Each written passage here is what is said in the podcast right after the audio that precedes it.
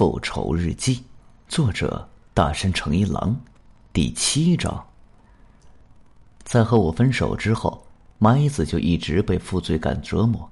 为了逃避，他奥村的交往便更进了一步，两人发生了关系。一个月后，麻衣子发现自己怀孕了，她很苦恼，只好告诉奥村想要和他结婚。哎，我是个不喜欢被婚姻束缚的人。虽然我和他说过很多次，但他始终都听不进去。前天也是，那天中午十一点左右，他打电话来说想找我商量一下，让我下午三点之前到他住的公寓去一趟。我去了，他却告诉我自己不准备去堕胎，执意要把孩子生下来带大。如果真的这么做了，对我来说无疑是个定时炸弹，我得天天抱着这个定时炸弹活下去。于是我开始厌恶起他来，我想去阳台上透透气，但阳台上只放着一双女士拖鞋，我穿不上，便会玄关穿上自己的鞋回到阳台。对面的公寓全都蒙上了一层养护布。这时我突然像着了魔般的想，要是现在把他从这里推下去的话，一定神不知鬼不觉。于是我便谎称后院里落了个奇怪的东西。把他叫到了阳台，然后指着下面给他看。就在他趴着栏杆往下看的时候，我猛地弯下身子，抱起他的双腿，就起身给翻了下去。他还来不及呼叫，就一头栽到了后院。我往下看了看，只见他一动不动的仰面躺在那里，应该是死了吧？毕竟是从四楼摔下去的。突然，我后怕了起来，便回到房间。将自己喝过的麦茶杯子刷洗干净，清理了门把手上的指纹，然后就离开了那里。刚回到家没多久，你就带着国际法学来还书了。见你一直心不在焉的看手表，我就猜测你是不是约了女孩子见面。万一那个见面的女孩是马伊子的话，于是我就借着话头试探了你一下，果然如我所料。我极力装作镇定的样子，为了不让你起疑。便催促你快点去，别迟到了。从那天起，我就一直活在焦虑当中，连学士会议都没心思准备了。终于说完了，奥村如释重负的瘫坐在沙发上，仿佛虚脱了一样。而我在心中，所有的感情都集结成一个冰冷的念头：杀了他。事到如今，真相大白，我想我可以下得去手了。现在你打算怎么办？去向警方自首吗？我才不会做那种傻事呢！不去自首，你是准备苟且偷生吗？到底还是个以自我为中心的男人呢！我站起身来，拿起他放在书桌上的裁纸刀。看到这一幕，木村吓得脸上的肌肉都扭曲了。难不成你还想？我向他逼近过去，奥村突然站起来，挣扎的想要转身逃跑。我用右手紧紧的握住裁纸刀，狠狠的刺向他的后背。奥村的身体倒了下去，趴在地板上一动不动。脉搏已经停止了跳动，他死了。收起刀落的瞬间，裁纸刀刺穿了他的心脏。就在几个小时之前，他还算是个让我尊敬的男人。但此时此刻，我对他充满了愤怒和轻蔑。他就这么死了，脸上还带着惊愕。我看了看表，现在是晚上十点差两分。我取出手帕，擦去了留在手柄上的指纹。随后，我仔细检查了沙发、门把手，确保没有留下自己的痕迹。随后，我用手帕缠住手指，关掉了书房的空调。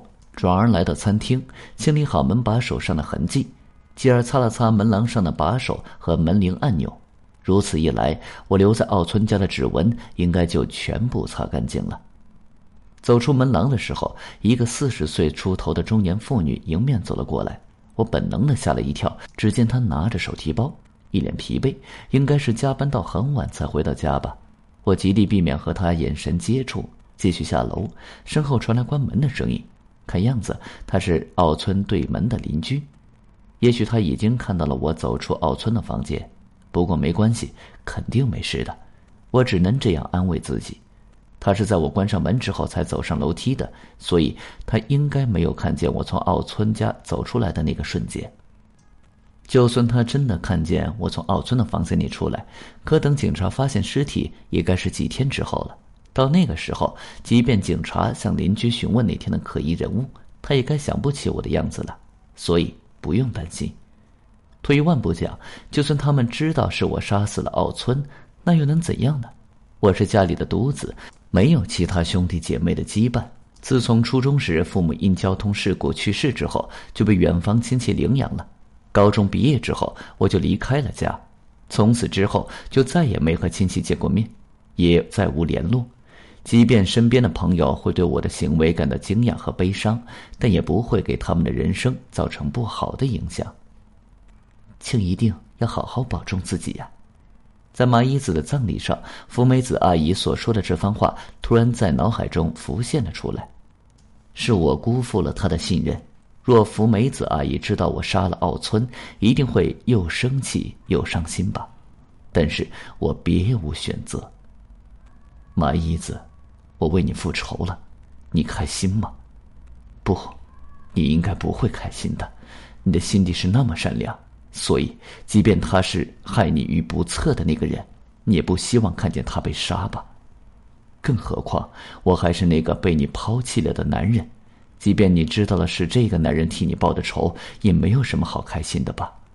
所以，这些我都知道。杀死奥村只不过是我的自我满足，仅此而已。但我别无选择，这是我所能为你做的唯一的事情了。在你最痛苦的时候，我没能陪在你的身边，没有好好的守护你，这是我所能够为你做的唯一的补偿了。四田聪轻轻的合上了那本陈旧的校园日记，叹了口气，在助理室那污渍斑斑的工作台上，除了日记本之外，还有那把作为凶器的裁纸刀，以及装着被害人生前所穿衣服的塑料密封袋。这是二十年前，也就是一九九三年九月，发生在八王子市那起杀人案件的证物。司天聪刚刚看完的是已故的嫌犯留下的日记。其实起初他没抱什么目的，但一边机械的做着给装有证物的袋子扫码、贴标签的事务性工作，一边不知怎的就被挑起了兴趣。他从密封袋中拿出日记本，翻开封面。纸面上自动笔留下的字迹看上去有些乱，似乎是写的太急的缘故，却传递出一种强烈的紧迫感。目光随着日记游走，不经意间就深陷其中，恍然结束，才发现自己在不知不觉的就已经把整本日记给读完了。被发落到这个三英市警视厅附属犯罪资料馆已经三个多月了，四田聪主要的工作任务依然是贴标签。犯罪资料馆正在构建一个只要用扫码枪扫描证物袋上贴着的二维码标签，就能从电脑上看到证物相关案件信息的数据系统。馆长会在阅读完案件的搜查资料之后，将信息汇总，然后通过邮件的形式发给四田聪，再由四田聪将证物和二维码一一对应，同时将标签贴在密封袋上。牵头构建这个系统的就是现在的馆长，据说八年前。他刚上任，就开始马不停蹄的在警视厅 CCRS 系统的基础上构建这个系统了。遗憾的是，犯罪资料馆能干活的就只有馆长和一名助理，所以这项工作的进展十分缓慢。直到八年后的今天，才开始录入1993年的案件。四田聪来到这里的三个月，每天都在为这年发生的案件证物贴标签。他现在要处理的就是一九九三年九月这起发生在八王子市的案件。本集已经播讲完毕，感谢您的收听，请您多多点赞评论。如果喜欢，请订阅此专辑，谢谢。